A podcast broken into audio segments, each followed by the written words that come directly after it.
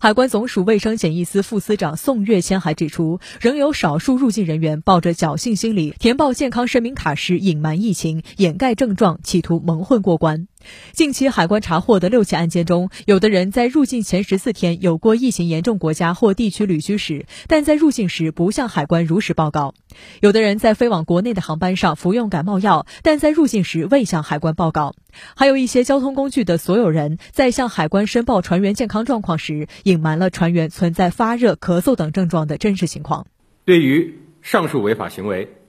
海关将依法给予警告。或者最高三万元罚款的行政处罚，情节严重的，会移送司法机关追究刑事责任。宋月谦还表示，从四月一号起，海关对所有入境旅客全部实施核酸检测。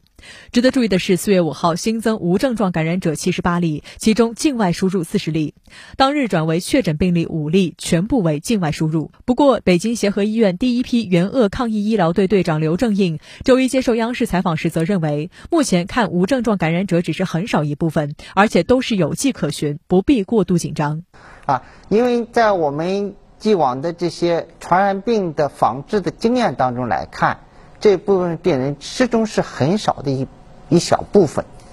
呃，无症状感染者，首先他是一个感染者，也就是说他的核酸检测一定是阳性的，他不是无中生有的，他一定是有迹可循的。咱打个比方来说，如果这一个区域范围之内，他已经半个月没有发现过任何的一个新的病人了，那他这种无症状的感染者就不会再出现了。